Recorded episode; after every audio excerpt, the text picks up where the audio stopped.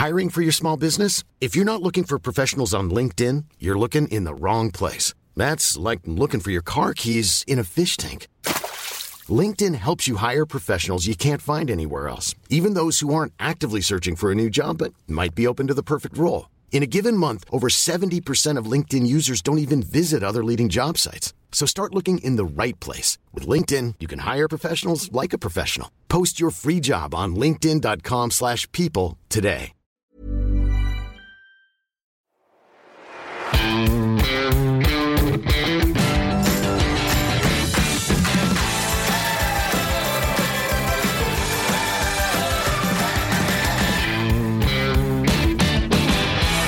Moin Moin und herzlich willkommen zu einer neuen Folge des Finanzrocker Podcast. Mein Name ist Daniel Kort und ich habe heute einen alten Bekannten zu Gast mit Christian W. Röhl.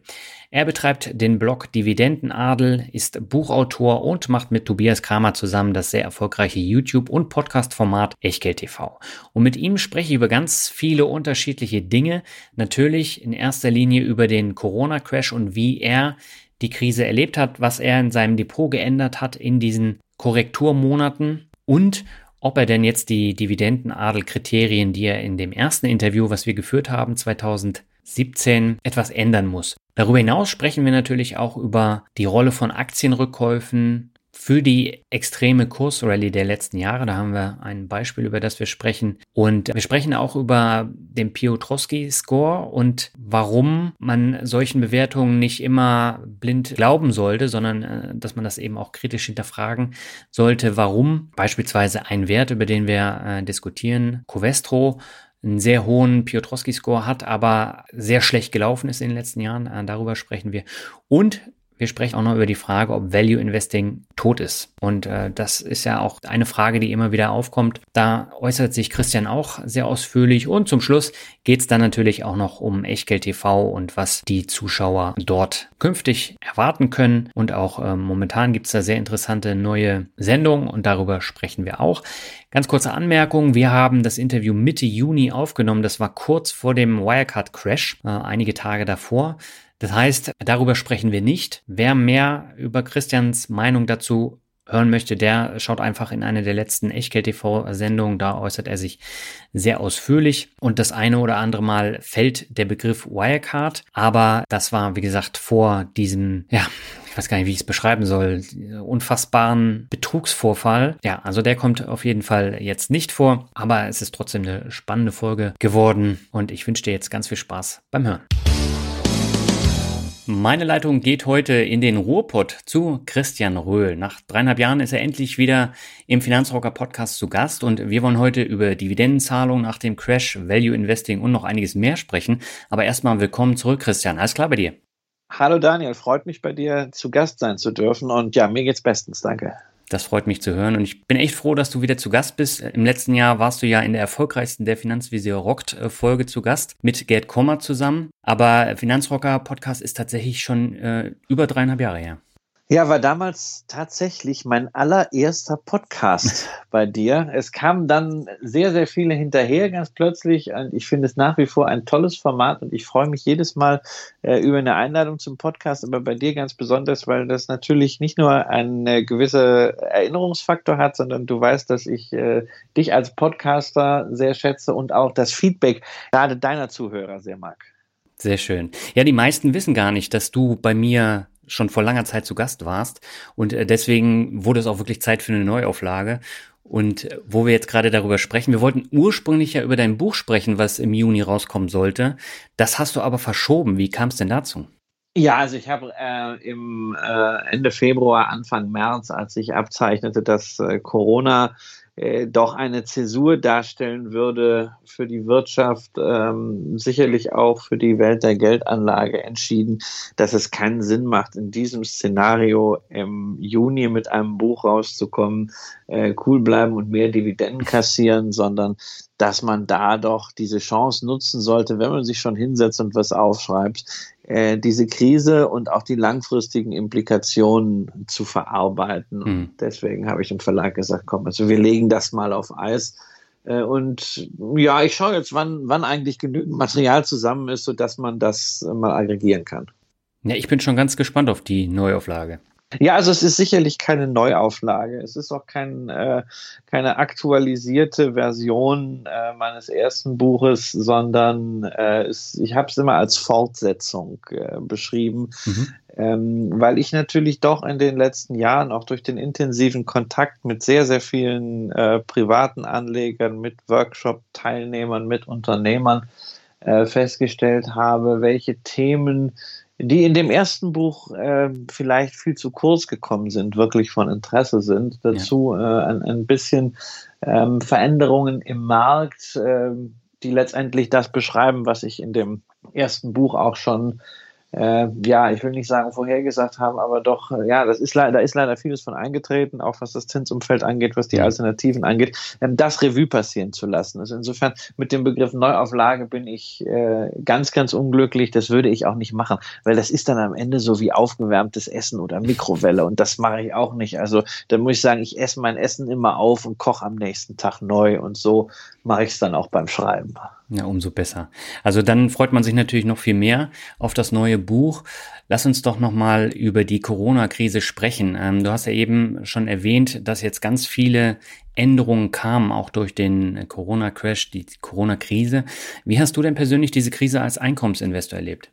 Naja, also da muss ich natürlich zunächst schon wieder sagen, Einkommensinvestor, das ist auch sowas, das habe ich auch gelernt. Ich bin am Anfang, nachdem ich das Buch geschrieben hatte mit diesem Begriff, der ja aus dem englischen Income Investor kommt, mhm. also sehr wertneutral umgegangen, ja, und habe das so für mich so als Synonym gesehen für, für jemanden, der eben äh, vom Investieren lebt. Und dann habe ich aber gelernt, ähm, dass Einkommensinvestor im Deutschen äh, eigentlich eine sehr aktive Community ist, mhm. ähm, die auf hohe Dividendenrenditen abzielt. Und das ist ja überhaupt nicht mein Thema, äh, sondern wenn ich über Dividenden spreche, geht es eigentlich um Qualitätsinvestment und ich brauche keine 6% Dividendenrendite. Das ist auch mhm. nicht mein Fokus. Ähm, insofern habe ich ja mit der Bezeichnung Einkommensinvestor schon ein gewisses Problem. Also ich würde dann bitte lieber sagen Vermögensverwalter in eigener Sache. Äh, das, das, trifft, das an der Stelle wirklich besser, ähm, weil ein Einkommensinvestor nicht meine Strategie äh, skizziert. Habe ich aber auch, muss ich wirklich fairerweise einräumen, äh, früher so nicht gesehen, habe ich auch erst gelernt, dass das anders belegt ist. Ansonsten, wie habe ich es erlebt? Es war für mich äh, eine extrem intensive Zeit, mhm. äh, nicht besonders äh, mit Blick auf die Finanzmärkte. Ja, es da war es natürlich sehr aktiv, weil ich gerade in der Phase, als die Märkte runtergingen, extrem viele Anfragen hatte, ähm, die Chance hatte, sicherlich vielen Leuten zu helfen, auch Workshop-Teilnehmern, die ja dann auch meine Handynummer haben, denn ich sage, ihr könnt im Notfall anrufen. Da habe ich dann auch morgens um halb sechs manchmal Anrufe gekriegt von Leuten, die gesagt haben, ich habe Angst, dass ich Leuten helfen konnte, dass sie dann nicht äh, alles äh, weggeschmissen haben ja. und dann am Tiefpunkt 18. März verkauft haben. Ähm, das war schon sehr intensiv, da war ich schon sehr beschäftigt. Ansonsten emotional war das natürlich eine ziemliche Achterbahnfahrt. Also für einen Menschen, der sehr gerne rausgeht, äh, der viele Veranstaltungen macht, ist es natürlich ein Desaster, wenn A, alle Veranstaltungen plötzlich abgesagt äh, werden mhm. ähm, und dann ich in meiner Heimatstadt in Berlin rausgehe und keine Menschen mehr da sind. Also wir, ein kurzes Beispiel, ähm, wir haben mit unserem Sohn in den letzten Jahren gelegentlich Fotos am Brandenburger Tor gemacht, und zwar mhm. ohne Menschen. Das musst du in Berlin normalerweise machen morgens zwischen sechs und sieben im Sommer, ne? wenn die Sonne gerade aufgeht, dann hast du den Pariser Platz für dich. Ja. Und wir haben das jetzt Ostersonntag um 12 Uhr gemacht. Fotos auf dem Pariser Platz und es war keiner dabei. Da sagt man auf der einen Seite, ja, das ist ganz cool, aber es ist auf der anderen Seite furchtbar beklemmend. Hm. Und äh, da waren halt Momente dabei, auch äh, zum Beispiel diese, äh, dieser Segen, äh, den der Papst erteilt hat am Petersplatz in Rom. Ich liebe Rom auch. ist auch immer so eine Stadt voller Gewusel, Gewimmel. Und dann steht dieser alte Mann im Regen äh, ganz alleine auf diesem Petersplatz. Und das waren äh, wirklich sehr, sehr intensive Erfahrungen, muss ich auch sagen. Da kam auch dann äh, ein bisschen Pipi in die Augen. Ähm, ja, und da bin ich natürlich froh, dass es für den Moment, was, was diese äh, Seuche angeht, in Deutschland scheinbar glimpflich abgegangen ist, auch wenn wir ja das wirtschaftlich noch nicht absehen können. Hm. Hast du denn Werte verkauft oder dir neue Werte ins Depot geholt? Also ich habe diese ganze Corona-Krise extrem passiv äh, angegangen. Ich habe sehr zum Anfang meine verbleibenden Nachranganleihen von Banken verkauft, mhm. weil ich mir dachte, also äh, eine solche Situation kann zu Financial Stress führen und da brauche ich nicht noch Bankanleihen und da waren wirklich sehr, sehr gute Gewinne drauf. Und dann habe ich äh, tatsächlich an der einen oder anderen Stelle Glück gehabt, weil Limite, die ich teilweise vor einem halben oder einem Dreivierteljahr gegeben hatte, mhm. ähm, die eigentlich völlig außerhalb der, des Erreichbaren zwischenzeitlich schon waren nach den Anstiegen, dann plötzlich doch aufgegangen sind. Also auf diese Art und Weise habe ich zum Beispiel bei einer Encarvis irgendwie zu sieben oder bei einer 7C Solarparken unter drei äh, nochmal nachlegen können, weil diese Limite, die hatte ich eigentlich schon vergessen, äh, hm. immer noch im Markt war und die werden ja nicht gelöscht, äh, ähm, sofern nicht wieder eine Dividende gezahlt wird. Und das ist der einzige Vorteil, den man dann in Deutschland hat, dass nur einmal im Jahr eine Dividende kommt. Ähm, aber ich habe jetzt nicht, äh, also ich habe weder aktiv verkauft noch äh, selber gesagt, ich muss jetzt hier UPID mit allem rein, obwohl ich auf äh, ordentlich Cash sitze, weil ich bin natürlich nach wie vor der Meinung, dass Cash auch Flexibilität bedeutet. Mhm. Und man weiß ja nie, wozu diese Krise auch weiterhin führt, ob es da nicht die eine oder andere Opportunität gibt, auch im unternehmerischen Bereich. Und äh, ich gucke ja jetzt nicht nur, dass ich ein paar Aktien habe, sondern ich muss eine Gesamtvermögenssteuerung, die stark unternehmerisch getrieben ist, äh, managen. Und da fühle ich mich eigentlich momentan ganz gut, dass ich da ähm, flexibel reagieren kann. Hm. Nochmal ganz kurz für die Hörerinnen und Hörer. Limit heißt, äh, du hast da ein Limit gesetzt und sobald es erreicht wird, dann wird die Aktie, Anleihe, was auch immer gekauft. Ja. Genau, genau. Also das ist das irgendwann mal äh, glaube ich, die, die Encarvis jetzt, also dieser Solarparkbetreiber, die standen damals bei 7,50 Euro und ich habe halt gesagt, na, bei, bei 7 würde ich noch mal ein paar äh, Stücke nehmen, mhm. ja, aber dann ging der Kurs halt auf 12 oder so und äh, ja, aber das Limit bleibt halt drin und dann kam die Aktie halt noch mal wusch äh, ganz schnell runter und äh, inzwischen natürlich auch wieder äh, erholt. Und da hat man dann manchmal das Glück, dass man so abstauben kann. Mhm. Ja. Ähm, das war natürlich überhaupt nicht in dieser Dramatik intendiert, das muss ich auch sagen. Aber das ist natürlich schon der Hintergrund äh, von solchen Abstauberlimiten, dass man sich sagt, man will nicht vielleicht ständig die Märkte beobachten.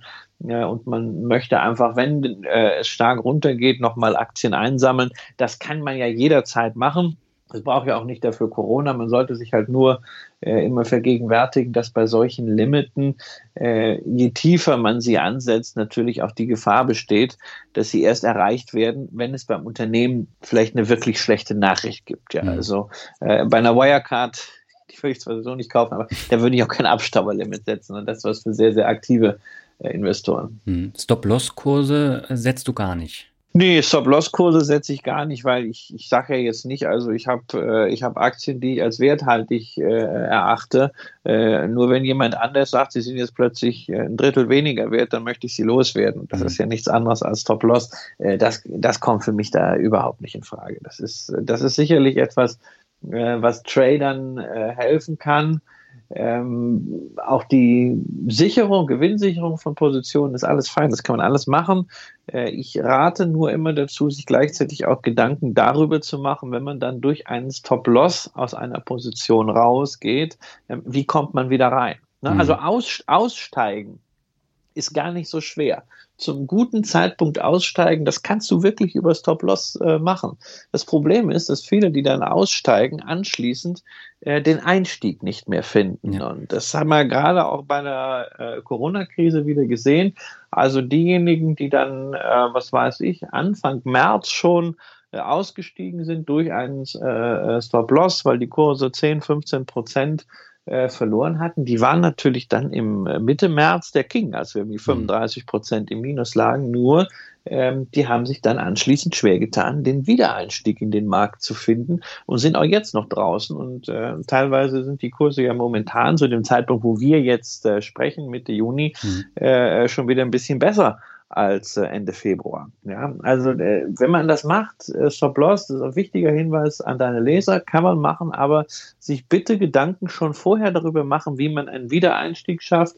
Ähm, da hilft zum Beispiel dem einen oder anderen so eine Regel mit gleitenden Durchschnitten. Das ist auch, da ist auch viel Hokuspokus dabei. Man kann sich aber darüber disziplinieren. Ich werde dazu in Kürze nochmal was, äh, was schreiben. Mhm. Ähm, habe dazu auch schon mal eine Sendung gemacht. Aber nicht einfach sagen, na ja, ich gehe jetzt raus und dann warte ich einfach mal ab, weil da ist natürlich das Risiko extrem groß, dass man dann hinterher steigenden Kursen hinterherläuft und ausgerechnet dann, wenn alle Jopaldi schreien, so äh, wie letzte Woche, als die Nasdaq dann plötzlich wieder ein Alltime-High erreicht hat, dann sagt man, na, jetzt steige ich wieder ein.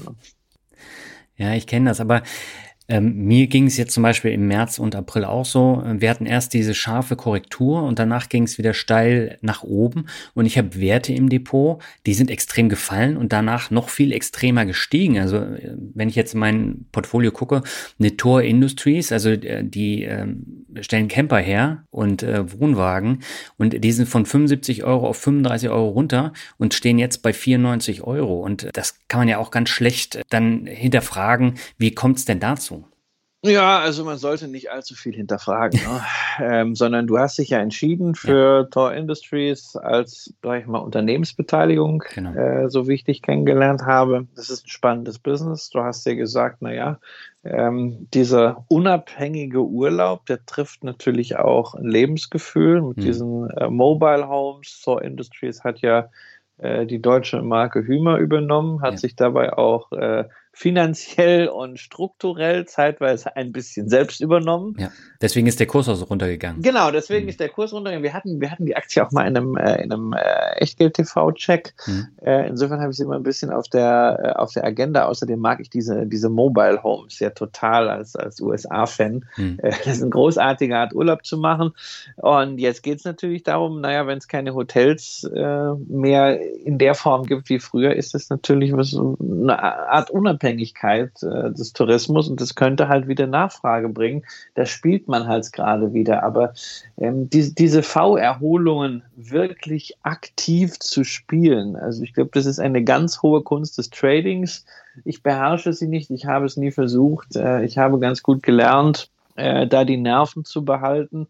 Dass so etwas in dieser Dramatik passieren kann, ähm, war mir seit sehr langer Zeit bewusst, wenn es äh, die eine Situation schon mal gab, äh, in der ich äh, voll im Markt drin hänge, und zwar 1998. Das war so mein erster richtiger äh, Crash damals. Äh, die Russland-Krise, der Zusammenbruch dieses äh, legendären Hedgefonds Long-Term Capital Management, mhm. da stürzte der DAX auch binnen kürzester Zeit, also nicht ganz so steil, aber auch in, in, in wenigen Wochen um über 30 Prozent ab.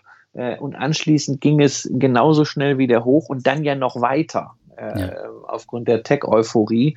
Ähm, und auch das kann eine Blaupause sein. Ich sage nicht, dass es so kommt, aber das ist ein Spruch, den man bei mir sehr häufig liest ähm, Geschichte wiederholt sich nicht, aber sie reimt sich und man findet immer wieder Anklänge. Das ist auch, äh, was ich sofort im Februar, als diese ersten Corona-Themen aufkamen, geschrieben habe und merkte, dramatisch runterging. Auch die Erinnerung beispielsweise an 2011, die Euro-Krise. Das war auch etwas, was lange schon schwelte, mhm. ähnlich wie äh, Covid-19 in China lange ein Thema gewesen war. Aber Märkte haben es einfach ignoriert und wir stellen das immer wieder fest, dass Märkte in der Lage sind, interessanterweise Risikofaktoren lange Zeit auszublenden, bevor sie dann mit aller Macht eingepreist werden. Und das haben wir 2011 dann gesehen bei äh, der Euro-Krise. Da ging es auch im DAX 35 Prozent runter innerhalb von drei, vier Wochen. Hm. Äh, und das haben wir jetzt wieder gesehen im Februar bis Mitte März. Und genauso schnell kann es dann auch nach oben gehen. Das wird halt nur jetzt in dieser Krise noch schneller, noch steiler als früher. Aber das grundsätzliche Phänomen an den Märkten ist nicht neu. Mhm.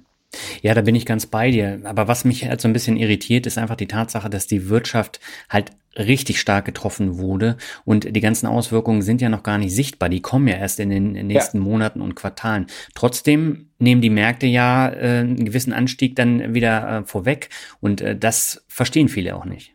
Ja, die Märkte spielen ein V Ja, sie ähm, gehen von einer sehr schnellen Erholung aus. Äh, das ist ein mögliches Szenario. Es ist natürlich das Szenario, was ich mir persönlich auch wünsche. Und zwar nicht nur als Investor, sondern ganz einfach als Mensch. Ja, mhm. äh, es ist ja auch, ist ja auch gut, dass die Kurse wieder gestiegen sind. Ich meine, schau mal, bei dem, was hier an, an Belastung auf Menschen zukommt, nicht nur gesundheitlich, sondern auch emotional, ja. äh, gerade auch in den USA wo wir eben nicht diese Kurzarbeiterregelung haben, sondern 40 Millionen Menschen ihren Job verloren haben. Mhm. Wenn in einer solchen Situation auch noch große Teile der Bevölkerung Angst um ihre Altersvorsorge haben, weil die Aktienkurse komplett weggebröselt sind, dann ist das noch schlimmer. Und es ist natürlich auch so, dass häufig auch eine Stimmung eine Lage macht. Und insofern bin ich froh, dass die äh, Börsen entsprechend wieder nach oben gegangen sind. Nur man sollte nicht Börsenkurse verwechseln mit realwirtschaftlicher Entwicklung. Mhm. Und ob es realwirtschaftlich dann wirklich so ein V gibt, äh,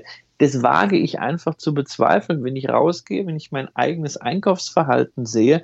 Also shoppen macht jetzt nicht wirklich viel Spaß. Und wenn ich bei uns in Berlin ins KDW gehe, ähm, durch die Spielzeugabteilung, sorry, das ist einfach nur beklemmend, hm. weil da ist niemand, ja, also Spielzeugabteilung im KDW, da ist normalerweise richtig Lautstärke, da ist Kulisse, da brüllen die Kinder durcheinander, der eine will was haben, der nächste weint, weil er irgendwas nicht bekommt. Und jetzt, das ist menschenleer und irgendwie so eine richtig aseptische Atmosphäre, ähm, da wollte unser Sohn nicht mal jetzt irgendwie rumgucken, ne, sondern der wollte wieder raus, der hat, selbst der hat sich da schon unwohl gefühlt. Und da frage ich mich natürlich, hm, wie soll das dann mit dem Konsum wieder laufen. Oder mhm. wenn ich das im Veranstaltungsgeschäft sehe, ähm, natürlich, also eine Helene Fischer, die wird jetzt nicht äh, Hunger leiden, weil sie mal ein Jahr keine Tournee macht oder Matthias Reim, ne? also mhm. so meine Art von Künstler. Aber wenn ich, wenn ich, wenn ich dann sehe, äh, ähm, dass natürlich auch bei einer Helene Fischer am Ende da Tourplaner dranhängen, äh, Beleuchter, mhm. äh, Tontechniker, das ganze Veranstaltungsmanagement, die Caterer, die Ordner, die Security. Printunternehmen, die die T-Shirts machen. Ja, ja, ja, das ist Merchandising, alles. Das sind in diesem Eventbereich über eine Million Menschen in Deutschland sind da äh, mit beschäftigt, Bühnenaufbauten. Und da ist überhaupt nicht dran zu denken, wie das wieder anläuft. Und mhm. da müssen wir sagen, also V-Erholung, ja, es ist ein Szenario, aber ich als Investor bin natürlich äh, darauf eingestellt, dass ich auch die anderen möglichen Szenarien, nämlich dass es vielleicht sehr holprig wird, dass es ein W wird, dass es ein U wird oder dass wir vielleicht auch in eine langfristige äh, Deflation rutschen, mhm. irgendwie in meinem Portfolio abbilden muss. Und deshalb, dass wir jetzt mal einen schnellen Schwung nach oben an den Märkten haben, sollte man nicht dahingehend interpretieren, äh, Corona ist erledigt. Ja, ich glaube, das ist auch äh, falsch so zu denken, weil erstens kann eine zweite Welle kommen, zweitens äh, die Auswirkungen der Wirtschaft und das wird unweigerlich ähm, Einfluss auf die Kurse daneben. Wann das ist, weiß natürlich auch keiner, aber man kann eben sein Portfolio auch aussteuern, wie du eben gesagt hast. Ähm, wie gehst du denn davor? Nun, also für mich ist es natürlich so, ich habe sehr, sehr breites Portfolio, in mhm. dem Aktien eindeutig äh, der Schwerpunkt sind. Ähm, da wird, da habe ich frühzeitig drauf gesetzt und äh, das passt auch meiner Ansicht nach genau in dieses Szenario rein. Denn Geldwerte, insbesondere auch Anleihen, sind natürlich für mich kein Fokusinvestment generell, weil ich immer lieber gern unternehmerisch agiert habe, doch unternehmerisch investiert habe. Ich war lieber an was beteiligt, hätte lieber Anlagevermögen auf der Bilanz als irgendwelche dubiosen Forderungen ausstehen. Ne? Und ja. Anleihen sind am Ende Forderungen und Aktien ist halt eine Beteiligung an unternehmerischem Vermögen.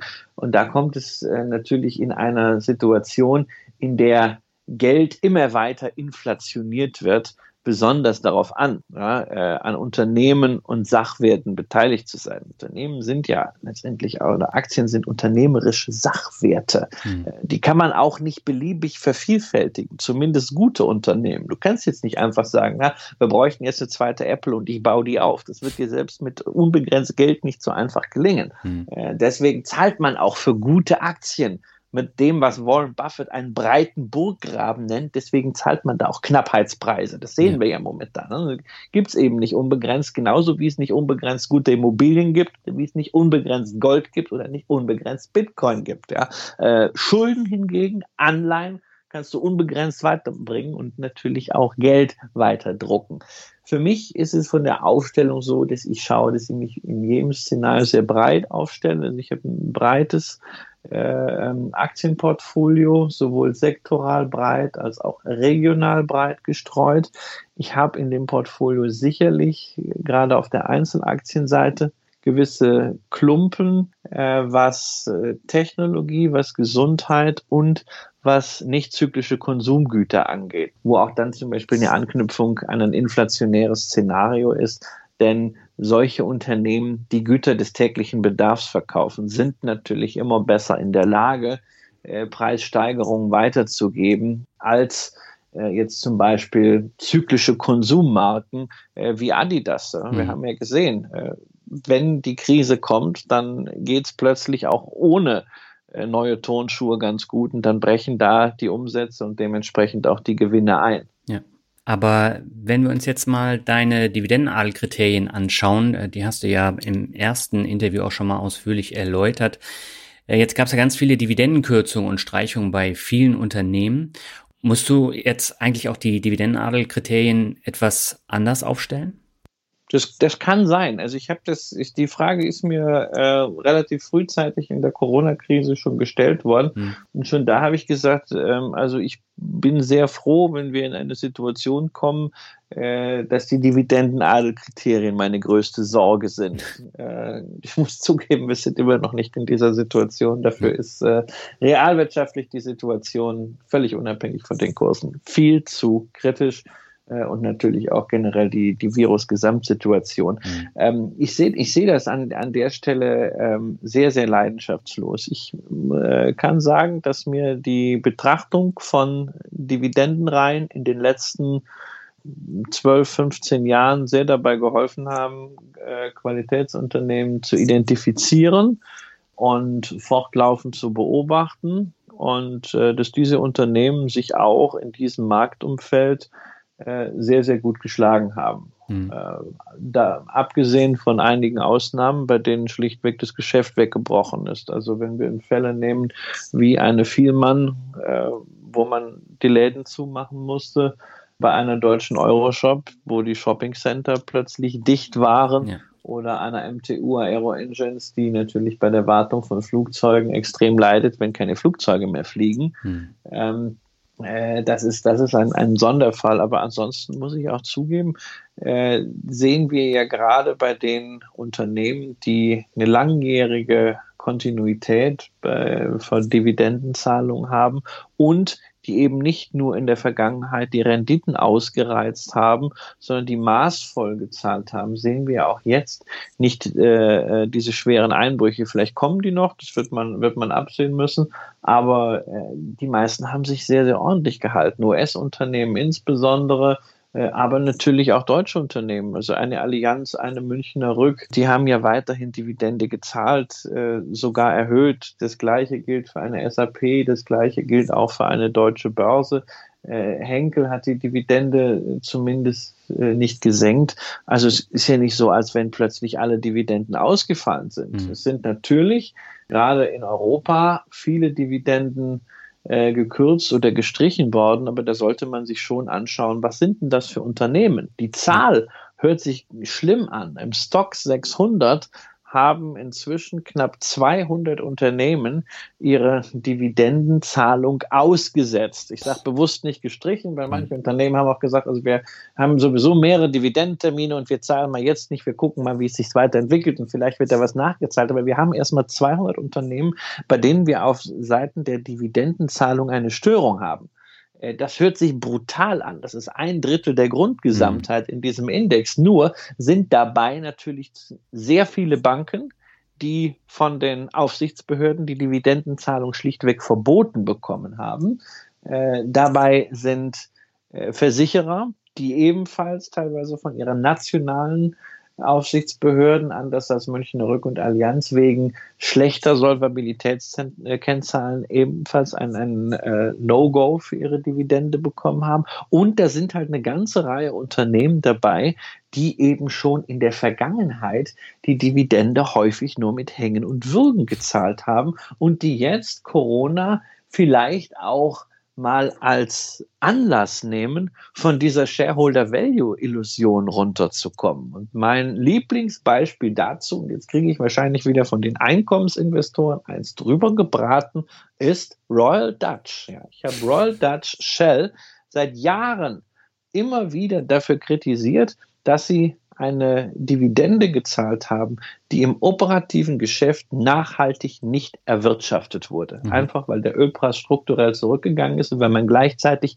Geld investieren musste in die Neuaufstellung des Konzerns. Ja. Und trotzdem hat man sakrosant an dieser Dividende festgehalten, ja, die ja seit dem Zweiten Weltkrieg nie gesenkt worden ist. Und dadurch zehrt man so ein Unternehmen aus. Man ging ja irgendwann so weit und hat gesagt, naja, wir fahren jetzt mal die Investitionen zurück, ähm, damit wir die Dividende halten können. Da muss ich sagen, das ist pervers. Das ist doch nicht der Sinn eines Unternehmens, äh, Dividende zu zahlen, sondern der Sinn eines Unternehmens ist, ordentliches Geschäft zu machen, damit man nachhaltig Shareholder Value schaffen kann, nachhaltige Wertschöpfung hat. Und von dieser äh, Illusion ist Royal Dutch jetzt in der Corona-Krise zum Glück weggekommen. Man hat endlich diesen überfälligen, dramatischen Schritt gemacht, zu sagen, Dividende runtergesetzt. Ja, bei mhm. anderen Unternehmen im kleineren Maßstab haben wir es auch gesehen, zum Beispiel in Deutschland ähm, Freenet. Dividende war immer schon zu hoch angesichts des Schuldenstands dieses Unternehmens. Aber was wäre denn für ein Sturm über das Unternehmen hereingebrochen, wenn sie in normalen Zeiten gesagt hätten, sorry Leute, aber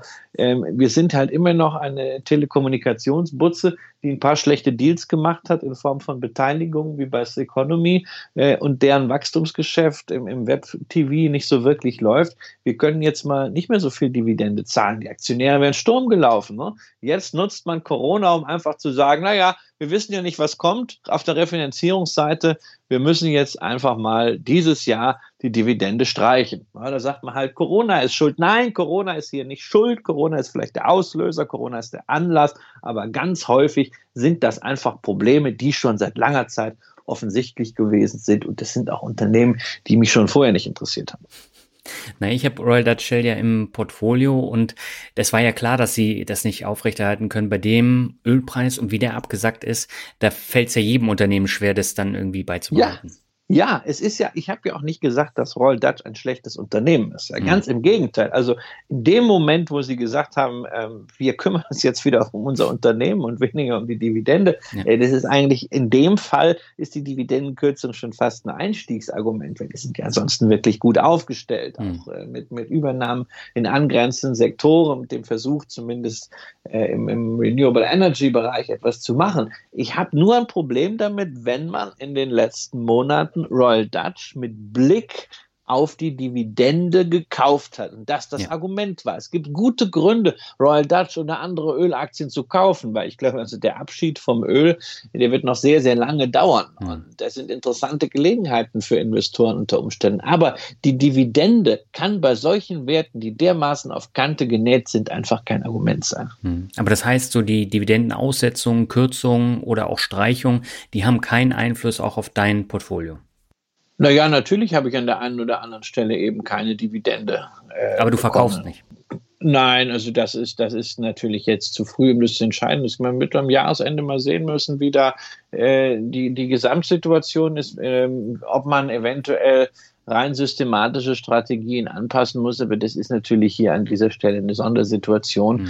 ähm, die jetzt nicht dazu führen wird, dass ich bei den wenigen Unternehmen, die das in meinem Portfolio überhaupt trifft, äh, jetzt verkaufe. Also das ist wirklich etwas, wo man auch die Gesamtschau äh, dann zum Jahresende nimmt. Also es hat auch schon Gründe, warum ich diese äh, diese Listen auch nur einmal im Jahr erstelle, äh, dann kann man wirklich einen Strich darunter ziehen. Und ich halte es für, für viel zu früh, äh, da jetzt irgendwelche Schlüsse zu ziehen. Hm. Dann lass uns doch mal über die extreme Kursrallye der letzten Jahre sprechen. Es gab ja nicht nur eine extreme Kursrallye, sondern es gab eben auch extrem viele Aktienrückkäufe von vor allem amerikanischen Unternehmen, aber nicht nur. Welche Rolle haben die denn bei dieser Kursrallye in den letzten Jahren gespielt? Naja, also sie sollen eine sehr große gespielt haben. Man sieht das natürlich auch, was, was an Geld in die Märkte gekommen ist. Hm. Ähm, man hat aber auch gesehen, dass diese Aktienrückkäufe jetzt äh, während der Corona-Krise natürlich weitgehend zum Stillstand gekommen sind. Ja. Äh, und trotzdem sind die Kurse recht dynamisch gestiegen. Das heißt, sie können auch in der Vergangenheit höchstwahrscheinlich nicht der einzige Kurstreiber gewesen sein, mhm. selbst wenn sie natürlich ähm, sehr wichtig waren. Ich habe mich mit Aktienrückkäufen äh, in meinem Buch schon sehr, sehr kritisch auseinandergesetzt. Ähm, ich mag das Instrument nicht durchgehend. Es gibt ja viele Leute, die sagen, der Aktienrückkauf ist viel besser als eine Dividende, äh, weil es steuerlich günstig ist. Also ähm, eine, eine, wirtschaftliche Entscheidung auf steuerliche Themen zu fokussieren, habe ich mal gelernt. Das ist immer ganz, ganz kritisch. Ja, ist zumindest meine Erfahrung. Also äh, ich zahle ja sehr, sehr gerne Steuern, was immer heißt, dass ich Geld verdient habe. Ähm, es muss manchmal vielleicht nicht so viel sein, wobei als, als äh, momentan unter der Abgeltungssteuer 25 Prozent äh, können wir uns nicht beschweren, gerade wenn der Soli vielleicht doch mal wegfällt. Ähm, aber äh, Aktienrückkäufe sind natürlich im Gegensatz zur Dividende ein sehr unverbindliches Instrument, äh, das kein wirkliches Commitment zeigt. Das kann man auch relativ schnell wieder, wie man jetzt sieht, geräuschlos einkassieren. Und es hat natürlich immer äh, ein Geschmäckle ähm, weil Fehlinvest äh, Fehlincentives dabei sind. Wir mhm. sehen sehr viele Vorstände, deren äh, äh, Incentive, also deren leistungsabhängige, erfolgsabhängige Vergütung an Aktienkurs gekoppelt ist. Und da ist natürlich die Versuchung sehr groß, auch diesen Aktienkurs äh, oben zu halten, hochzukaufen, alles dafür zu tun, dass dieser Kurs irgendwie stabilisiert wird, auch äh, um zu verhindern, dass Aktionäre jetzt allzu kritisch sind. Ne? Das kennt man ja auf Hauptversammlungen. Ja. Ähm, Unternehmen äh, ist eigentlich immer dann ein gutes Unternehmen, wenn der Kurs steigt. Aber wenn der Kurs fällt, ist es immer gleich ein Scheißunternehmen, auf Deutsch gesagt. Ja. Ähm, da wird sehr, sehr kurzfristig geschaut und das äh, wird leider durch Aktienrückkäufe befördert. Wir sehen, dass Aktienrückkäufe sehr häufig prozyklisch sind ähm, und dass sie auch leider dazu führen können, dass Unternehmen finanziell ausgezehrt sind. Und mein Negativbeispiel ist und bleibt an dieser Stelle ganz einfach Adidas, äh, ein Unternehmen, was also äh, im ersten Quartal nochmal 250 Millionen Euro für Aktienrückkäufe ausgegeben hat. Die mhm. letzte Tranche wurde erworben am 16.03. Das war der Tag, wo ich meinen Sohn äh, zum letzten Mal vor dem Lockdown aus der Kita abgeholt hat. Ne? Da ja. hat äh, Adidas nochmal Aktien zurückgekauft und drei Wochen später konnten sie plötzlich die Miete nicht mehr zahlen. Und da muss ich sagen, also äh, das zeigt irgendwie so dermaßen verschobene äh, Relationen. Da, ja. da, muss ich auch sagen, sorry, das hat für mich nichts mehr mit Kapitalismus zu tun äh, und mit, mit Leuten, da gibt es ja auch so Leute, die laufen so mit T-Shirts rum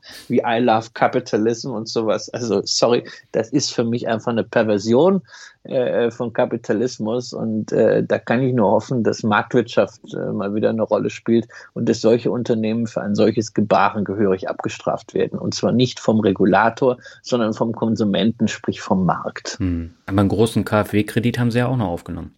Ja, den, hm. den, haben sie, den haben sie auch noch aufbekommen. Man, äh, Frank Thelen hat mal irgendwie was so generell zu diesem Thema Staatshilfe gesagt, ähm, dass das alles ein bisschen zu leicht kommt und man müsste die Unternehmen eher mal, wie er das nannte, chasen, äh, dass sie am Markt doch mal Kapital aufnehmen müssten. Und ich muss sagen, also in der speziellen Situation bei Adidas, also man muss auch immer über Arbeitsplätze und so nachdenken, aber ich muss sagen, also äh, Unternehmen da mal ein bisschen stärker in die, in die Pflicht zu nehmen, das muss eigentlich auch schon ein Ziel sein weil bei Adidas natürlich auch noch diese Hybris dazu kam. Man hatte es all die Jahre nicht für nötig erachtet, sich mal ein Rating zu besorgen. Und insofern konnte man sich dann äh, eingangs der Corona-Krise am Markt nicht refinanzieren. Man hat mhm. schlichtweg kein Geld bekommen, ähm, zumindest nicht zu den Konditionen, äh, die man gewöhnt war, ja, irgendwie ein bis zwei Prozent. Ähm, man hätte halt wahrscheinlich sechs bis sieben Prozent mal zahlen müssen, aber dann hätte Herr Rohrstedt, äh, ähm, dieser selbsternannte Shareholder Value Creator, seinen Hut nehmen müssen. Und äh, ich glaube, das sind auch Dinge, über die man nach Corona oder jetzt nach dieser äh, ersten Phase auch der wirtschaftlichen Rettung äh, wird reden müssen, wie Unternehmen einfach äh, Reserven bilden müssen, wie Unternehmen auch, um diesen Begriff mal wieder zu nehmen, resilient sein können. Ja, und also diese kurzfristige Shareholder Value Denke, äh, mit, mit Aktienrückkäufen und dem Raushauen von allen möglichen Mitteln, die angeblich jetzt nicht betrieblich notwendig sind, die verträgt sich eben nicht mit dem Grundgedanken der Resilienz. Ja, dann lass uns doch nochmal über ein äh, amerikanisches Beispiel äh, sprechen. Da habe ich nämlich die Zahlen mal gesehen von den letzten Jahren. Und zwar McDonald's. Ist ja auch ein beliebtes Unternehmen bei Anlegern. Und äh, da war es so, dass der Firmenumsatz von 2013 bis 2018 um 17 Prozent abgenommen hat, während der operative Gewinn im selben Zeitraum um nur 4 Prozent anstieg. Der Gewinn pro Aktie aber, der ist um 35 Prozent angestiegen und der Aktienkurs sogar um 80 Prozent. Und finanziert wurde das Ganze durch diese massiv kreditfinanzierten Aktienrückkäufe. Ja. Da stelle ich mir natürlich die Frage, auf Dauer ist doch sowas nicht haltbar, oder? Nee, das ist, das ist nicht haltbar, weil irgendwann gibt es keine Aktien mehr und irgendwann äh, sieht die Bilanz ganz grausam aus, was mhm. ja bei McDonalds jetzt schon der Fall ist, weil du kein bilanzielles Eigenkapital mehr hast, äh, weil die zurückgekauften Aktien ja nicht eingezogen wurden und insofern gegen das Eigenkapital gerechnet werden. Die schlieben also einen riesigen Berg an Treasury Stock daher und äh, je weiter der Kurs steigt, umso schlimmer wird das Problem. Mhm. Ähm, das ist zunächst natürlich nur ein bilanzielles Problem, solange der Cashflow da ist, äh, die Schulden zu bedienen und das ist bei McDonald's natürlich der Fall. Ähm, lässt sich das äh, im, im, Zaum halten. Ich glaube auch nicht, dass sich Konsumgewohnheiten so dramatisch ändern, dass äh, McDonald's äh, auf der Cashflow-Seite ein Problem kriegt. Ich glaube eher im Gegenteil, Corona wird dazu führen, dass große Unternehmen noch viel stärker werden, weil einfach große Einheiten an sich resilienter sich aufstellen können. Mhm. Aber es ist natürlich so, du kannst eine Bilanz nicht endlos mit Schulden äh, überladen und irgendwann wird einfach dieser kurstreibende Faktor der Aktienrückkäufe gerade bei McDonald's mal weniger werden. Also hm. nicht nur in Extremphasen, sondern auch äh, über die Zeit. Vielleicht wird man dann auch mal Aktien wieder am Markt platzieren oder man wird zumindest die Aktien einstampfen, um das Bilanzproblem zu lösen. Ähm, das heißt jetzt nicht, dass ich behaupten würde, äh, das schwindende oder bilanziell nicht vorhandene Eigenkapital von McDonalds sei jetzt ein Zeichen dafür, dass es um das Unternehmen ganz schlecht bestellt ist und wir hier in den Krisenmodus wechseln müssen, mhm. sprich eine Pleite befürchten müssen. Das sicher nicht. Aber äh, dass das Unternehmen selbst in diesem Maße als Nachfrage nach eigenen Aktien auftritt und damit natürlich auch den Markt verzerrt und manipuliert, ja das sollte man nicht bis in alle Ewigkeit fortschreiben. Das heißt, wenn man die Aktie kauft, sollte man davon ausgehen, äh, dass der äh, Return, den man als Aktionär haben möchte, schon aus dem Cashflow kommt und dann man sich über die Dividende, aber nicht unbedingt über künstliche Kurssteigerungen refinanziert. Mhm. Ähm, und wenn man natürlich immer sagt, also was die Amerikaner da machen, das ist alles Manipulation mit ihren Aktien, auch Coca-Cola und so, die haben, es gibt ja viele amerikanische Unternehmen, ja. die ihre Gewinne je Aktie auch dadurch äh, in die Höhe äh, geschraubt haben, dass einfach sie nicht den Gewinn gesteigert haben, sondern äh, dass sie äh, das, was unten im Bruch steht, äh, einfach mal verringert haben, die Aktienanzahl. Das ist einerseits richtig, andererseits dürfen wir natürlich nicht vergessen, dass die Europäische Zentralbank am Anleihenmarkt genau dasselbe macht. Ja, also wir erleben da eine hochgradige äh, Marktmanipulation. Da wird eine künstliche Nachfrage geschaffen nach Schuldtiteln und deswegen sind halt auch Zinsen äh, selbst im High-Yield-Bereich, also dem, wo man ja auch sagen kann, da ist Ramsch, äh, richtig niedrig und es gibt kaum noch Risikoprämien. Also da müssen wir nicht immer nur mit dem Finger auf die Amis zeigen. Hm. Ja, mir geht es auch in erster Linie darum, dass man als Anleger oder Anlegerin dann eben darauf achtet, dass es verzerrt wird, wie du eben schon gesagt hast, und äh, dass man da eben auch drauf gucken muss, weil viele gucken ja gar nicht drauf, die gucken, oh, Aktienkurs, der steigt so extrem an, da muss ich noch rein. Ja, ja, genau. Das ist FOMO, Fear of Missing Out. Ne? Ja. Also es ist ein ganz, ganz schlechter Grund, eine Aktie, zumindest wenn man jetzt keinen rein darauf basierendes Strategiekonzept hat, aber es ist einfach nur aus, ein, aus angeblich fundamentalen Gründen eine Aktie zu kaufen, nur weil sie gerade im Kurs steigt. Also mhm. das macht überhaupt keinen Sinn. Aber man kann ja auf eine solche Situation sehr, sehr schnell aufmerksam werden, indem man eben sich nicht nur Gewinne je Aktie anschaut, sondern einfach die absoluten Zahlen, die du eben auch schon erwähnt hast, ja. und da auch nicht unbedingt auf den Gewinn nur, ne, denn der Gewinn ist die am einfachsten zu manipulierende Kennzahl sondern vielleicht eher mal auf das EBITDA, also das operative Ergebnis vor Zinsen, Steuern, äh, Hoch- und Runterschreibungen oder auf den Cashflow, ja, was kommt also rein an Cash durch die Unternehmenstätigkeit oder natürlich auch auf die Umsätze, ja, weil ja. ein Unternehmen mit schrumpfenden Umsätzen wird sich auf Dauer schwer tun, äh, mehr Gewinn zu äh, auszuweisen, ja, weil dann sind es irgendwann, wenn das eine Zeit lang passiert, auch in absoluten Zahlen der Gewinn steigt, dann kann das natürlich Rationalisierung sein dass man auch schlechte Umsätze, unprofitable Umsätze los wird. Ja, Coca-Cola hat das zum Beispiel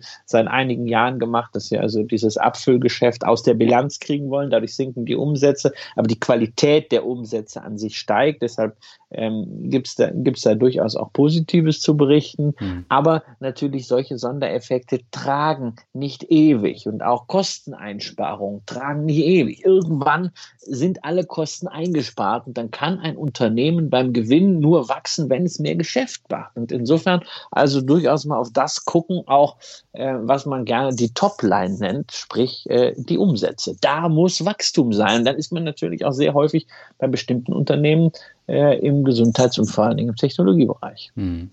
Du hast vor zwei Jahren angefangen, über den Piotrowski-Score zu sprechen. Da geht es ja auch um die finanzielle Unternehmensqualität, wo wir gerade bei Bewertungen sind.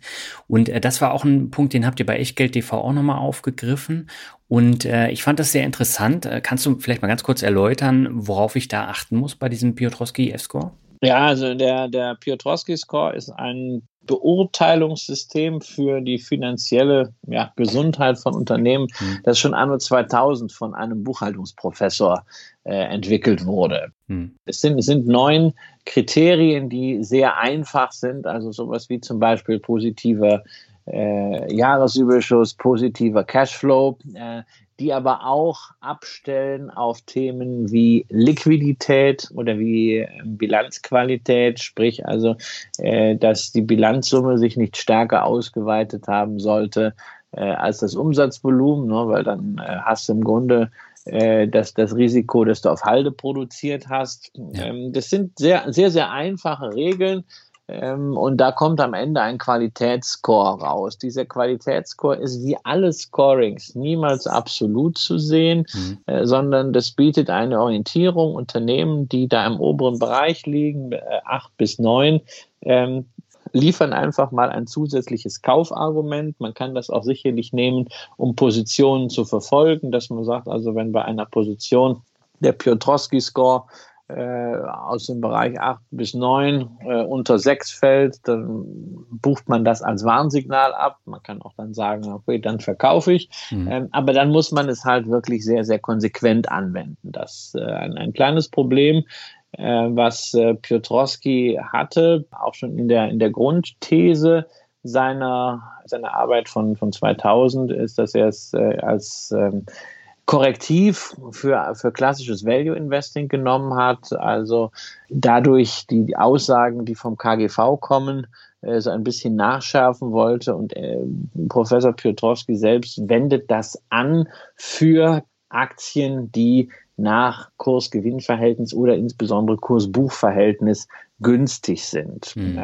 Das ist natürlich kritisch in der aktuellen Zeit, weil natürlich Kurs-Buchwert insbesondere kein äh, wirklich zuverlässiger Indikator mehr ist äh, in einer Zeit, wo Netzwerkeffekte ein ganz, ganz wesentlicher Teil der Wirtschaft sind und auch der wirtschaftlichen Wertschöpfung.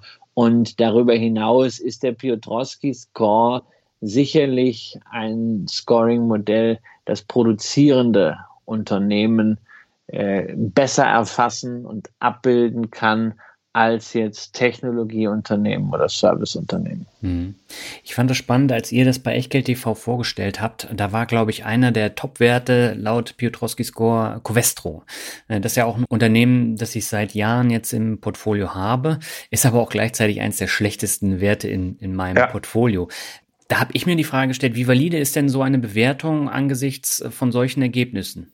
Nein, also das, ähm, also wenn du grundsätzlich ein, ein Scoring bewerten willst, indem du eine einzelne Aktie rausnimmst, wirst mhm. du damit jede Art von Scoring zerstören können. äh, denn äh, es ist ja eben keine Gewinnformel ja. mit einer Erfolgswahrscheinlichkeit von 100 Prozent. Mhm. Und äh, es ist ja nicht gesagt, dass Unternehmen, die einen hohen Piotrowski-Score haben, deswegen automatisch gut dastehen. Ja. Sie haben gewisse Substanz, sie haben gewisse finanzielle stärken. Sie haben auch eine Bilanz und eine Liquiditätsseite, die sich sehen lassen kann. Aber das macht natürlich keine Aussage darüber, ob es nicht im Geschäft zu gravierenden Veränderungen kommen kann. Mhm. Und das ist natürlich bei Covestro passiert, ja, äh, dass sie mit ihren Kunststoffprodukten schon in guten Zeiten äh, Margenprobleme kriegten und dann natürlich jetzt, wo die Weltwirtschaft in die Corona-bedingte Rezession schlittert, nochmal zusätzlich Schwierigkeiten bekommen. Das ist ein, ein rein rassiger Zykliker, und der hat natürlich äh, in, in solchen Märkten zwangsläufig eine schlechte Performance. Mhm. Äh, das ist halt eben eines der Risiken von äh, einem, einem solchen Scoring-System, was bilanzielle Qualität ähm, in den Fokus nimmt und zusätzlich dann, wie beispielsweise auch bei Crovestro, auf niedrige Bewertungen abstellt. Wir erleben momentan, dass niedrige Bewertung, das, was man früher so Value genannt hat, sehr häufig ähm, ja fast den Charakter von Resterampe hat. Äh, sprich, niedrige Bewertung aus gutem Grund. Hm. Aber da stelle ich mir jetzt natürlich die Frage, ist Value Investing eigentlich tatsächlich tot? Weil, weil Value-Aktien hinken ja oft hinter den Wachstumsaktien hinterher. Auch der Faktor Value lief über die letzten Jahre ziemlich schlecht. Und mittlerweile hat selbst ein Warren Buffett Performance-Probleme und findet auch keine neuen Werte zum Investieren. Ja, also die Frage ist, macht Warren Buffett Value Investing? Äh, ja. Das weiß ich nicht. Also und warum äh, Warren Buffett Performance-Probleme hat, naja, also das liegt ja natürlich auch daran, dass er eine gewisse Größe äh, mit Berkshire Hathaway erreicht hat, in der es wenige Transaktionen nur gibt und es die Transaktionen, die er vielleicht hätte machen können, ihm gemessen an seinem Modell zu teuer waren. Beziehungsweise Warren Buffett hortet sehr viel Liquidität für den Fall, den er 2008, 2009 bei US-Banken hatte, dass man wirklich eine Krisensituation hat und dass er für sein Investment immens hohe Risikoprämien bekommt, wie er das bei Goldman Sachs, wie er das bei Wells Fargo bekommen hat. Äh, also teilweise garantierte Zinsen plus die Möglichkeit dann äh, solche Preferred Shares, äh, Vorzugsaktien umzuwandeln in Stammaktien, ähm, die ihm dann nochmal einen, einen Kicker geben, wie bei einem klassischen Börseninvestment. Und das, das war natürlich 2008, 2009 auch ein, ein großartiges Signal an die Märkte, man muss halt sagen, inzwischen haben sich Märkte weiterentwickelt. Wir haben eine Schwemme von Zentralbankgeld, dadurch wahnsinnig viele äh, Private Equity Funds auch am Markt, sehr viele Family Offices von hochvermögenden Menschen und die alle konkurrieren um solche Sondersituationen. Da sind halt einige dabei, die früher einsteigen als Warren Buffett. Deswegen bleiben für ihn äh, zumindest momentan da noch keine Deals übrig. Mhm. Ähm, zu sagen, dass Value Investing generell äh, tot ist, halte ich für verfrüht. Ich denke, das formelbasierte Value Investing, das ist wirklich mal erledigt. Also hinzugehen und sagen, ähm, ich habe nur, ich will nur Aktien haben, die bei Kurs-Buchwert-Verhältnis, Kurs-Gewinn-Verhältnis äh, und Dividendenrendite äh, jeweils im, im besten Quartil sind. Mhm. Also möglichst hohe Dividende, möglichst niedriges KGV und möglichst niedriges Kurs-Buchwert-Verhältnis. Also äh, dahin zu kommen, das ist ja auch das, was diese Faktorindizes machen, ja. das ist natürlich extrem kritisch, denn äh, Buchwert ist eben kaum noch aussagekräftig in einer Welt der Netzwerkeffekte. Die kann man eben nicht bilanzieren. Ich kann zwar selbst entwickelte Software in die Bilanz aufnehmen und aktivieren, aber der Netzwerkeffekt der Plattformökonomie, die Wertsteigerung, die ein Apple-Produkt oder eine Facebook-Plattform allein dadurch erfährt, dass sie von Milliarden Menschen genutzt werden, das kann ich eben nicht bilanzieren. Das reflektiert kein Buchwert. Das ist auch, auch bei einer DocuSign. Mhm. Ähm, kann ich zwar die Software aktivieren, aber dass das inzwischen zum Standard für digitale Signatur wird, das sehe ich in keiner Bilanz und sehe ich in keinem Buchwert. Äh, deswegen stößt Buchwert an der Stelle eine Grenze. KGV, gerade in Zeiten von Corona, na, mit was rechne ich denn da? Rechne ich jetzt mit Gewinn aus dem letzten Jahr, der vielleicht 2022 oder 2023 wieder erreicht wird? Rechne ich mit dem Gewinn von diesem Jahr, den ich erwarte, wo ich überhaupt noch nicht weiß, wie der aussehen soll, weil ich habe gerade mal Zahlen fürs erste Quartal und schon die Schätzungen fürs zweite Quartal liegen für nahezu jedes halbwegs zyklische Unternehmen 100 Prozent auseinander. Hm. Ähm, ja, und Dividendenrendite haben wir schon drüber gesprochen. Ne? Äh, siehe Royal Dutch. Sehr häufig entsteht eine hohe Dividendenrendite nicht dadurch, dass die Dividende so wahnsinnig steigt, sondern einfach dadurch, dass der Kurs abgesoffen ist. Und dann ist Dividendenrendite natürlich alles andere als ein Qualitätsmerkmal, hm. sondern ein Warnsignal.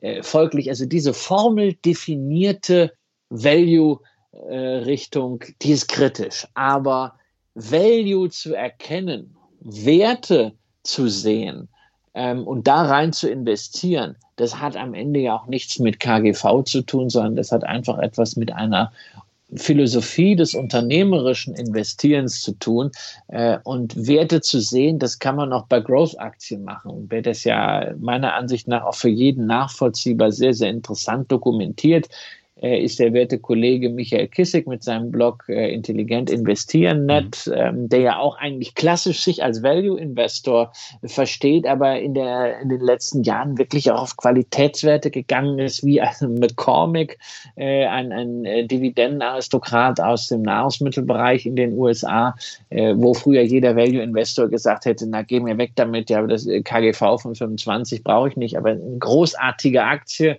ähm, oder äh, Michael hat auch äh, seit, seit langer Zeit äh, PayPal äh, im, im Depot, hm. äh, was für mich auch eine, eine kleine Position im Fintech-Bereich ist, äh, weil ich ja nie so der Wirecard-Jünger war, sondern immer eher auf, auf Visa und PayPal gesetzt habe.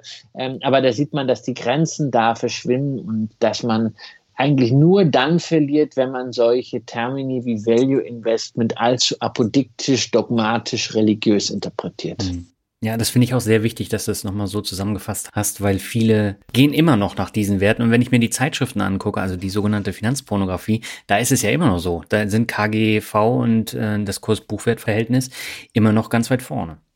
Ja, weil es halt, halt sehr, sehr einfach ist. Mhm. Ja, ähm, also ich habe mich nie sonderlich für diese klassische Aktienbewertung äh, interessiert, sondern ja. äh, ich fand unternehmerische Qualität wichtiger, visibel natürlich sehr häufig in Form von Dividende. Natürlich nicht ausschließlich, aber es ist halt ein wichtiges und vor allem auch einfaches, transparentes, äh, nicht mehr diskutierbares Kriterium. Ne? Entweder mhm. wird sie gezahlt oder nicht gezahlt.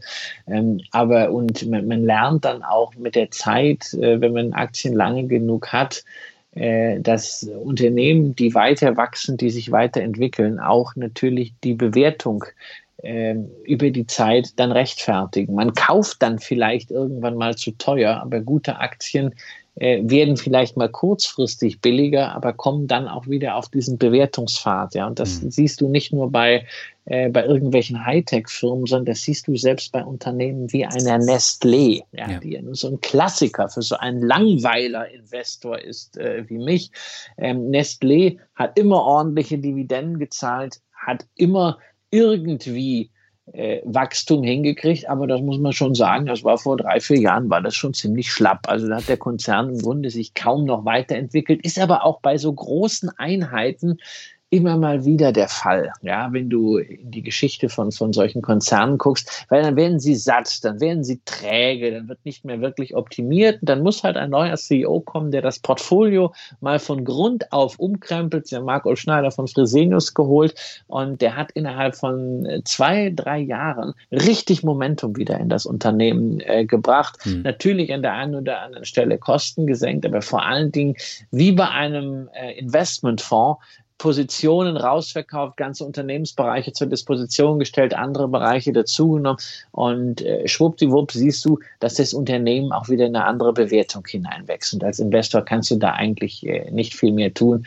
äh, als bei der Stange zu bleiben und du hast deine Kriterien, was bei einer Nestlé auch weiterhin ganz einfach die Dividende ist, solange die steigt, ähm, das tut sie seit den 60er Jahren, kann man da einfach dabei bleiben. Manchmal kauft man zu teuer, manchmal kauft man vielleicht wirklich mit einem Schnäppchenpreis, äh, aber wenn man zehn Jahre dabei ist, ist es völlig egal. Ja, dann lass uns doch nochmal über einen Wert sprechen, den wir meines Wissens bei dem Depot haben, nämlich Altria. Ist, glaube ich, auch einer der Werte, die am häufigsten hier in dem Podcast besprochen werden. Ähm, die Tabakwerte, die wurden ja tatsächlich in den letzten Jahren arg gebeutelt, mussten aber bis auf Imperial Brands noch keine Dividende kürzen. Altria hat dazu noch teure Fehlentscheidungen getroffen. Ich glaube jetzt ähm, beim Thema äh, Cannabis. Und äh, da stelle ich mir natürlich die Frage, wo führt der Weg des Unternehmens hin? Glaubst du denn persönlich hier noch an eine positive Entwicklung? Tja, also grundsätzlich ist ja wenig so zuverlässig wie die Dummheit der Menschen. Jetzt will ich, jetzt will, jetzt will ich aber natürlich keinen Raucher beschimpfen, ja. also gar nicht als Ex-Raucher. Nein, das ist natürlich Dummheit. Es ist wir Menschen sind ja nun lasterhaft mhm. und man hat in der Vergangenheit, äh, das ist ja auch, ist, muss man sagen, ist ja auch eigentlich ganz sympathisch. Ne? Also wir wollten ja auch nicht in einer völlig aseptischen Welt leben, wo alle so wahnsinnig korrekt sind und Sitten streng. Ne? Ja. Also wo nicht mehr gesoffen wird, wo nicht mehr geraucht wird, äh, äh, wo, man, wo man bei jedem halbwegs freizügigen Bild gleich irgendeinen so Moralwächter daneben stehen hat. Das ist ja keine Welt, in der ich leben möchte. Ne? Mhm. Also insofern ähm, habe ich natürlich gewisse, auch wenn ich selber nicht mehr rauche, gewisse Sympathien schon mal für ein Unternehmen wie Altria, wie auch generell für, für äh, Alkoholwerte. Ne? Alles, mhm. äh, alles in Moderation, das, das vorausgeschickt. Und das Laster hat, äh, hat weiterhin Konjunktur. Man sieht auch, auch, dass Altria sehr lange, wie auch die anderen äh, Zigarettenhersteller in der Lage war, die, äh, den Volumenschwund, also den Rückgang beim Absatz der äh, Anzahl der verkauften äh, Zigaretten durch Preiserhöhungen auszugleichen. Mhm. Das hat die letzten zwei, drei Jahre nicht mehr so funktioniert, äh, aber das ist nach wie vor Klagen auf hohem Niveau. Da werden nach wie vor sehr, sehr starke Cashflows generiert. Ähm, Altria hat insgesamt eine sehr gesunde Bilanz und äh, ich mache mir, ich mache mir um diese Position keine Sorgen ähm, weil sie, äh, ich, ich gehe davon aus, dass es Zigaretten weitergeben wird und äh, wenn es nicht die klassischen Zigaretten sind, dann wird es halt dieses äh, dieses E-Smoking, obwohl ich das immer so ein bisschen so ein bisschen blöd finde, wenn man so Leute so äh, rum, rumgelaufen sieht in, äh, in der Stadt und die nuckeln an so einem Apparillo, ne? dann stellst du dir schon fest, also wie hätte das jetzt bei James Dean oder Clark Gable ausgesehen, ne? wenn die an so einem Apparillo da genuckelt hätten. Also, sie wären sie wären damit keine Ikonen geworden geworden. Ja. Äh, aber nein, ich mache ich mach mir da keine Sorgen. Ich muss aber auch wirklich zugeben, ähm, ich bin ja nicht der Investor, der jetzt äh, 20 Positionen äh, im Depot hat und diese Positionen äh, nicht nur in- und auswendig kennt, sondern mit nahezu religiösem Eifer gegen jede Kritik verteidigt. Mhm. Äh, sondern ich habe ein breit diversifiziertes Portfolio, bin wahrscheinlich von der Psyche her eher der ETF-Anbieter, nur dass ich halt selbst äh, 0,2 Prozent äh, ETF-Gebühren nicht zahlen, äh, nicht zahlen möchte, weil es halt doch beim gewissen Vermögen dann auch eine ordentliche Summe ist ja. äh, weil ich mein, mein ETFs gerne selber zusammenstellen möchte und auch die Gewichtung in einem ETF nicht akzeptieren möchte. Äh, denn also beim MSCI World habe ich ja zum Beispiel keine Gleichgewichtung, ja, mhm. was, was mir äh, bei Investments wichtiger ist. Äh, insofern äh, ist es nicht so, dass nur weil ich eine Aktie im Depot habe, ich wahnsinnig davon überzeugt bin. Ich halte es für ein gutes Unternehmen, es erfüllt nach wie vor äh, meine Kriterien, meinen Investment Case äh, und es bleibt so lange dabei, wie das der Fall ist. Sehr schön. Dann würde ich zum Abschluss nochmal auf Echtgeld TV zu sprechen kommen, weil es ist nach wie vor der Podcast, den ich seit Jahren regelmäßig höre und es ist auch der einzige, den ich wirklich regelmäßig höre. Wie zufrieden bist du denn mit der Entwicklung von Echtgeld TV und äh, was können denn da die Zuschauer künftig erwarten? Also zunächst mal bin ich ja sehr froh, dass du es als Podcast klassifizierst, während es ja primär eigentlich ein äh, YouTube-Kanal ist. Aber, aber ich gucke sehr wenig YouTube. Ja, das, ja, das, das, äh, das haben wir auch gemeinsam, lieber mhm. Daniel. Also das, äh, ich, ich muss ernsthaft zugeben, ich mache zwar jede Woche eine Produktion für YouTube auf Echtgeld TV, aber ich nutze das Medium ansonsten überhaupt nicht. Also ich mhm. gucke nicht aus freien Stücken äh, äh, irgendwie regelmäßig YouTube. Also wenn mir jemand äh, was schickt und sagt, hey, ich habe hier drüber ein Video gemacht und äh, hast du es schon gesehen, also Kolja oder so, dann gucke ich mir das natürlich dann an. Ja. Oder wenn ich da irgendwie verlinkt bin, ich gucke es mir auch an. Aber ansonsten, ich bin kein äh, YouTube-Zuschauer, ich gucke auch keine anderen Formate oder sowas. Ähm, und äh, insofern finde ich es auch äh, schön, dass du es als Podcast äh, wahrnimmst. Tobias und ich haben dieses äh, Format Echtgeld TV äh, im, im, Pool auf Mallorca 2017 mal so erdacht, weil wir haben gedacht, also wir, wir alten Männer, ja, Generation Weltscheibe. Äh, ja, wir sind ja noch mit dem Weltscheibentelefon groß geworden. Ähm, wir müssen eigentlich auch mal äh, was auf dieser Plattform machen und haben uns dann entschieden, damals äh, noch in enger Zusammenarbeit mit der Comdirect, ähm, damit mal anzufangen. Ich finde das, ich finde das extrem spannend. Ich, ich, Fernsehen habe ich früher auch schon gemacht. Ich hab, äh, war mit 22 schon in der NTV Telebörse ist das Grundmedium für mich nichts Besonderes. Mhm. Aber das jetzt selber zu machen, auch selber vom, vom heimischen Schreibtisch ist eine, ist eine schöne Sache. Ähm, ich freue mich über das Feedback äh, der, der Leser äh, und äh, der, der Zuhörer, Zuschauer. Und ich denke, wir werden weiterhin, also jetzt nicht die, die großartigen strategischen Visionen da haben, mhm. sondern wir werden einfach weiter über das sprechen, was uns als Investoren äh, bewegt. Es hat mich sehr gefreut, dass es uns jetzt ein paar Mal gelungen ist, auch Vorstände von Unternehmen äh, in die Sendung zu kriegen mit ja, Rolf Elgeti, super Folge. format Ja, also wir haben zwei Folgen mit, mit Rolf Elgeti gemacht, den ich ohnehin sehr schätze. Mhm äh, weil ich äh, für die DSW auch äh, die Deutsche Konsumglied ohnehin in der Stimmrechtsvertretung habe hm. bei uns in Berlin und dass er uns also über zwei Folgen da so nicht nur diese beiden Unternehmen, Deutsche Konsumglied und Deutsche Industrie präsentiert hat, sondern darüber hinaus auch mal aus der Praxis einen Grundkurs gegeben hat, äh, was REITs eigentlich sind und was es heißt, einen REIT nicht nur im Portfolio zu haben, sondern selber zu führen, was dafür spricht und was auch Schwierigkeiten sind. Das ist natürlich hochinteressant. Und in die Richtung möchte ich es eigentlich mit Tobias gemeinsam weiterentwickeln, dass wir aus dieser Neugierposition dem einen oder anderen Fragen stellen und die dann auch vielleicht beantwortet kriegen. Ja, also ich finde das Format super. Es spricht natürlich immer nur einen Teil an. Das habe ich ja selber gemerkt bei meiner Folge mit der deutschen Euroshop. Ähm, das ist jetzt nicht für jeden Hörer interessant, aber gerade diese Unternehmenseinblicke finde ich besonders wertvoll äh, für meine Einzelaktieninvestments auch, dass ich das besser einschätzen kann, besser bewerten kann. Aber es ist halt nur ein kleiner Teil, der das interessant findet. Ja, natürlich. Das ist generell auch bei einem Format wie Echtgeld, ähm, wo es natürlich dann auch schon spezieller wird. Ähm, das, ist, das ist nichts, wo du jetzt ein, ein, ein Massending draus machst, als mhm. wenn du allgemein über, äh, über Finanzbildung sprichst. Aber wir haben natürlich auch ein paar Basic-Folgen und ich finde es auch gar nicht schlimm, wenn man äh, sich an der einen oder anderen Stelle nur mal kurz reinklingt, weil einen das interessiert und dann ist man, dann ist man wieder weg. Dafür gibt es ja heutzutage Suchmaschinen, die sehr, sehr effizient arbeiten.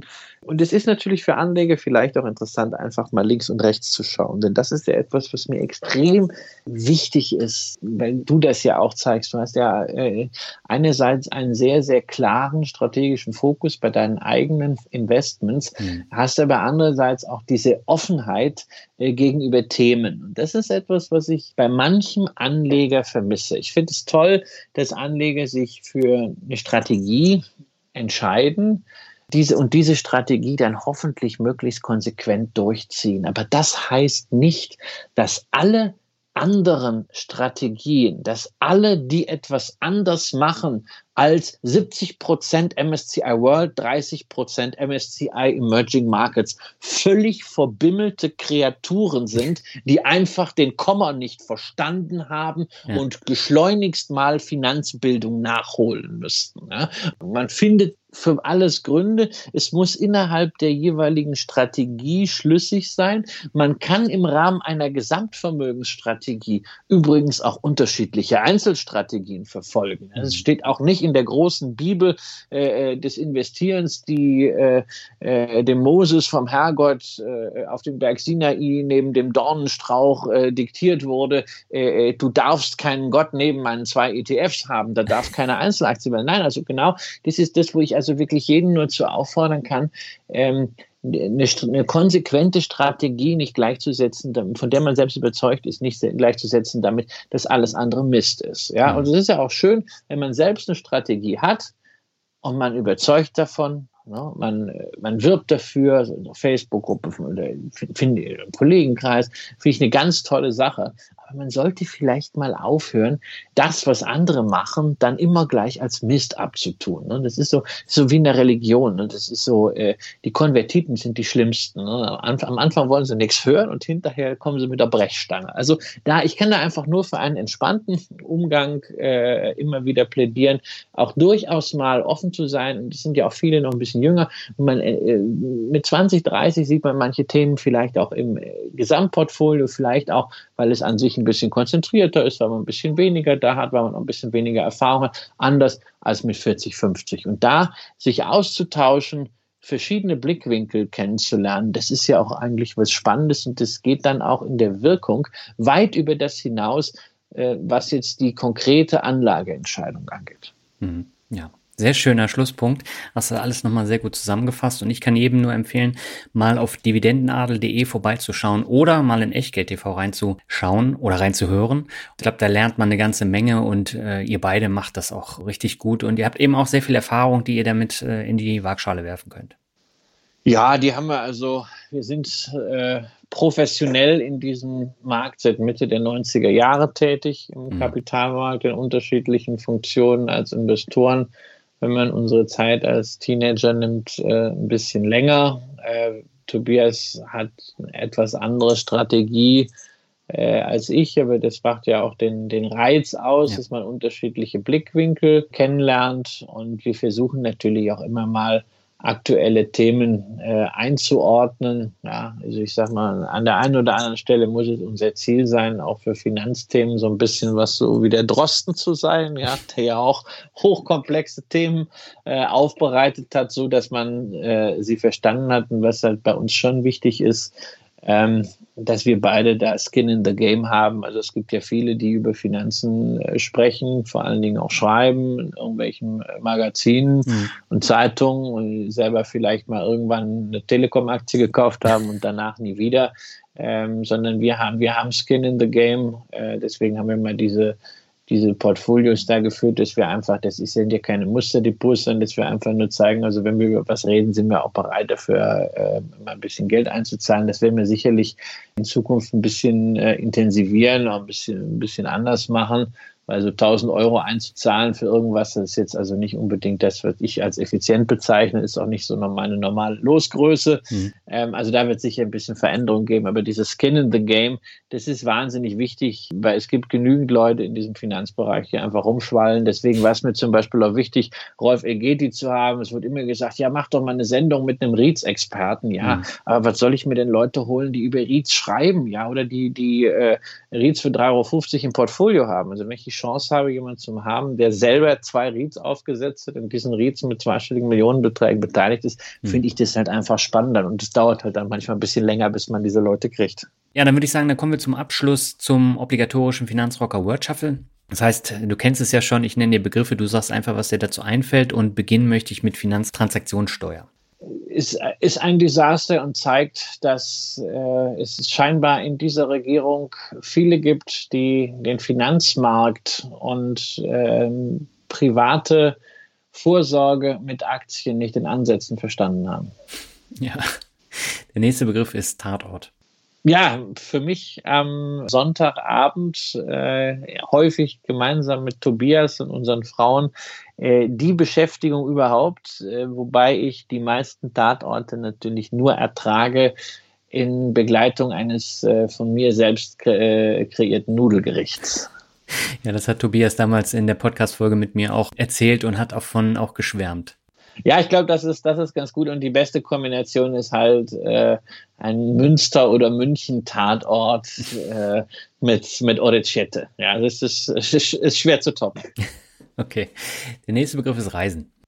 Ja, große Sehnsucht für mich ist sicherlich das, was meine Frau und ich und auch unser kleiner Sohn als Hobby haben. Wir haben unsere letzte Reise im November letzten Jahres gemacht. Da waren wir dreieinhalb Wochen in Florida. Mhm. Ähm, dann äh, wollten wir im Februar mal nicht wegfahren, entgegen unserer sonstigen Gewohnheit, weil ich am Buch arbeiten wollte. Sonst sind wir im Februar mal in der äh, Karibik unterwegs gewesen, mhm. um dem Winter zu entfliehen. Und ja, jetzt hat es äh, so lange gedauert, dass wir jetzt vielleicht im August mal wieder eine Reise tun. Das ist etwas, was uns sehr, sehr, sehr schwer fällt, äh, gerade nicht die Welt sehen zu können.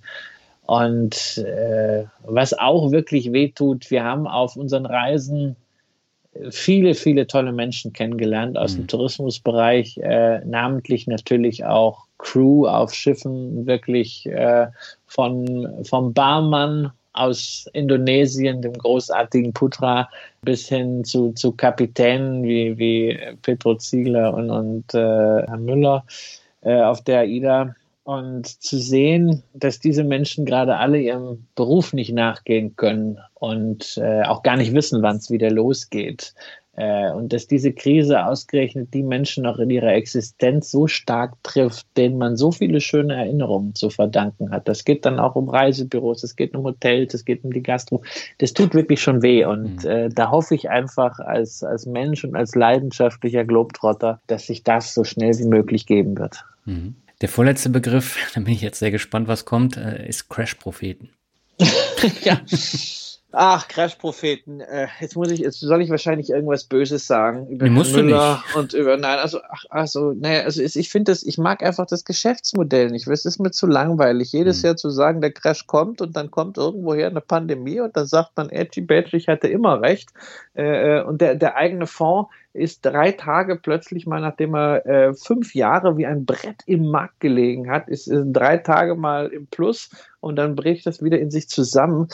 Ah, ich, ich, ich mag es einfach nicht, ja. Allerdings muss ich auch sagen, ähm, einfach zu, also die, es gibt ja auch so Crash-Propheten, die haben eine ganz merkwürdige äh, Diktion. Mhm. Ja, äh, äh, da gibt es so, so, so äh, zwei, ich weiß nicht, wie die heißen, Plisch und Plum oder so, oder, oder äh, Ernie und Bert.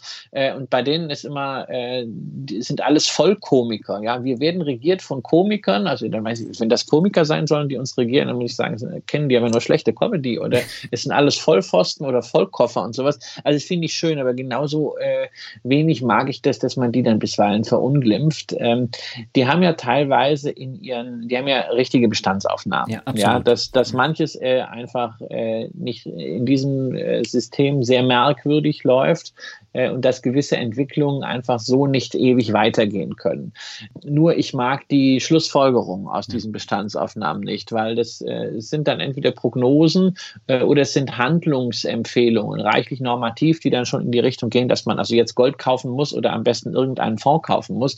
Äh, das, das ist Quatsch. Meiner Ansicht nach äh, wäre es seriös seriös das so zu machen, dass man Risiken aufzeigt, äh, Szenarien ableitet und daraus zeigt, wie man sich auf diese Szenarien einstellen kann. Ja, also und äh, dass man diese ganzen Sachen, das Querdenken, das Nachdenken auch seriös machen kann, zeigt meiner Ansicht nach der Dr. Stelter.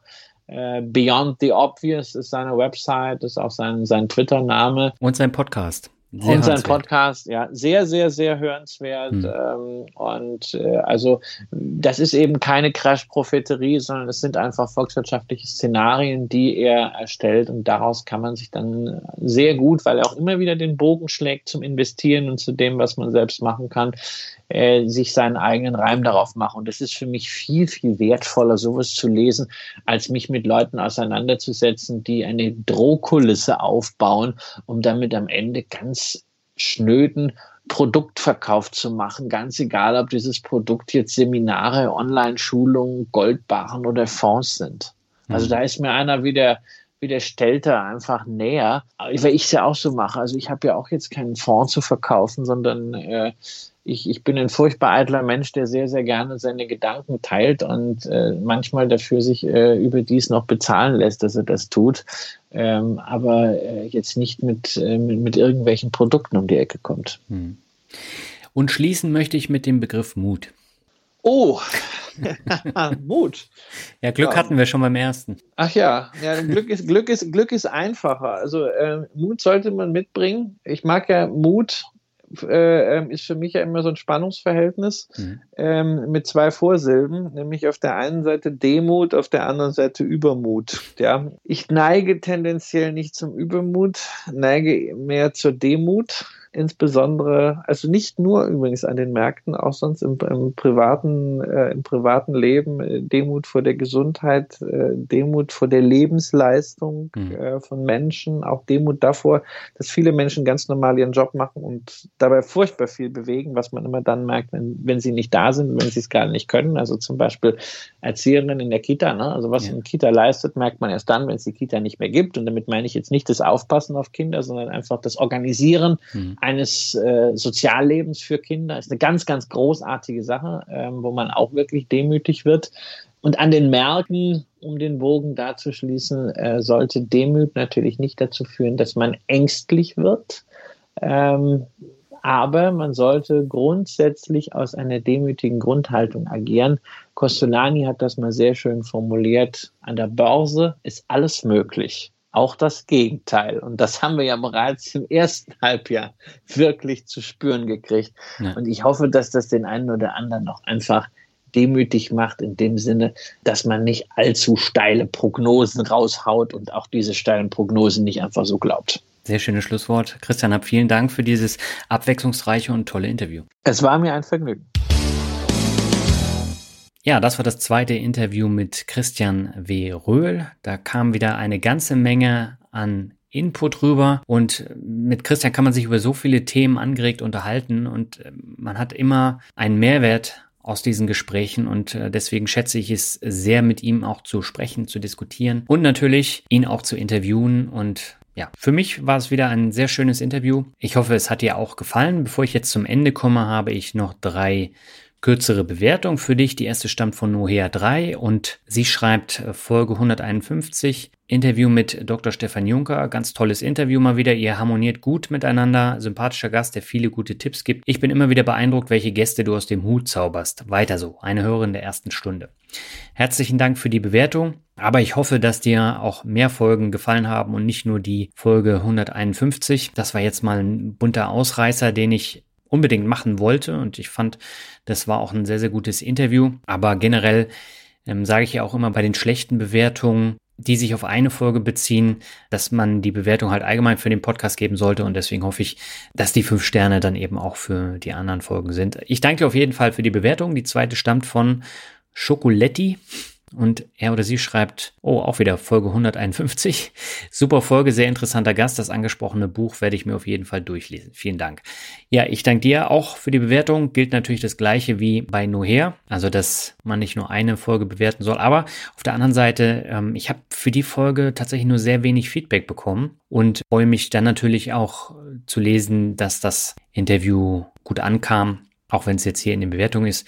Deswegen nochmal meine Bitte, schreibt doch einfach das Feedback in den jeweiligen Blogartikel.